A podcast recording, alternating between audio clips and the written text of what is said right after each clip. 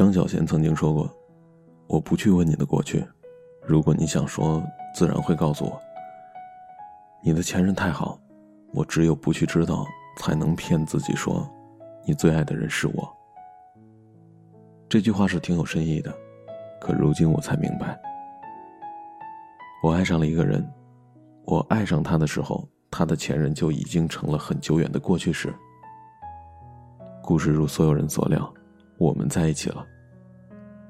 我是一个自私并且幼稚还小气的、毫无优点的世界上最最恶劣的矫情女孩。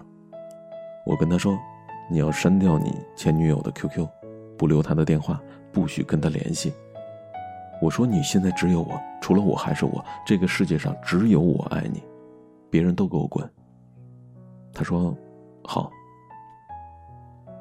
偶然一次机会。我在他的 QQ 里看到了他的前任，别问我是怎么知道的，我就是知道了。然后我花掉了整整一个晚上的时间，看完了那个女孩所有的说说，从前往后每一条，甚至是评论。你们是不是觉得我很无聊？其实连我自己也这么觉得。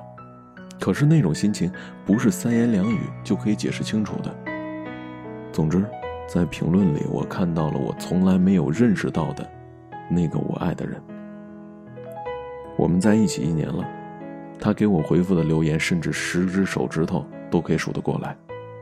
而那个他，是可以回复每一条状态，并且轻昵的叫对方“亲爱的老婆”“小傻瓜”的。那个时候，我忽然觉得对自己无限的失望。我向来对自己很自信的，自认为比得过他所有的前任，也自认为我可以爱上一个人，围绕他付出我所有可以付出的东西。我自认为，我足够爱他。可是我似乎好像忘掉了一点那就是，他是不是也同样爱我呢？也许你会说，爱是不求回报的。如果爱他，他的幸福就是你的幸福，根本就不会计较那么多。你们是不是站着说话不腰疼啊？如果你看到了你的男人对别人用过这样的称呼，就算是曾经，我不相信你会没有一点心如刀绞的感觉。我爱的那个人最近一次回复他前任的状态是在今年的十月份。我一直都不相信前任之间可以做朋友，我一直觉得如果两个人分手了还要联系，要么就是想旧情复燃，要么就是两个人脑袋都有问题。不知道他们是属于哪一种，但是我知道我自己从来没有享受过他们在一起时的那种殊荣。我很惭愧啊，然后忽然就笑了起来。我有什么好觉得自己悲凉的呢？要怪就怪自己好了，只怪没有遇到那个时候的他。我最终还是忍不住去问了他，这到底是怎么一回事他只是淡淡的笑了笑说。都是过去的事儿了，啊？什么？你说是十月的那次吗？一时手贱罢了，啊？原来是一时手贱了呀！我要不要拉着你的手，告诉你，原来是我想多了，都是我的错。你不过是一时手贱，我何必大惊小怪？都是我的错。可是我做不到。我想冷静的告诉他，其实所有的理由都站不住脚，要么你脑袋有问题，要么其实他才是你最爱的那一个。而我，再努力到什么时候也不可能超越他。我应该转身走掉，再不回头，然后擦掉眼泪，拍拍屁股，重新去寻找新欢的。这才是双子一贯的个性。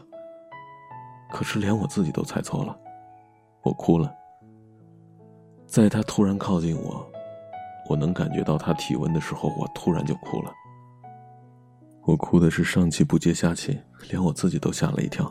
我还以为我自己这样的患上了哮喘，撒手人寰了呢。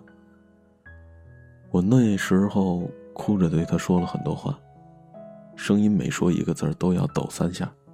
我活了二十二年，从来没人见过我哭成那个样子，包括我自己。我说，我觉得，在别人看来我就是个笑话，所有的人看见你怎么对他，再看看你怎么对我，就觉得我就是全宇宙最大的笑话。原来我那么努力也不过是白费。我说对不起，我可能不能像以前那样爱你了，我好累啊。他上来就要搂我，他说没关系，我爱你就行了。他说我错了，谁说我不爱你呢？我比爱他还要爱你很多。其实故事到这里并没有结束，但是我已经没有力气继续写下去了。爱情就像一根刺，扎在心里的时候会疼，疼的幸福，感觉要死了。也不知道是幸福死了还是疼死了。有的人觉得在心上不舒服，就想拔掉，哪知道拔掉了刺，心上的伤口也就烂了。我不奉劝各位痴男怨女们不要去打听你们现任的前任，因为没有人会听。可是前任就是一道不能够揭开的伤疤。不是他的，而是你的。那道伤疤也许不是马上就会出现，它是会在牢牢生长在岁月的长河里。我爱上的那个男人，直到现在，我依然觉得我不输给他的前任。但是我愿意认输，不是我承认我败下阵来了，而是我愿意变成一个独立自主、不再无休止的为这些小事和你争吵的人。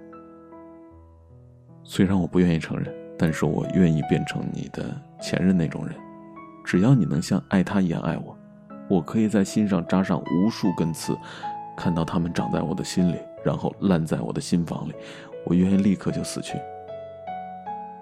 你发现了吗？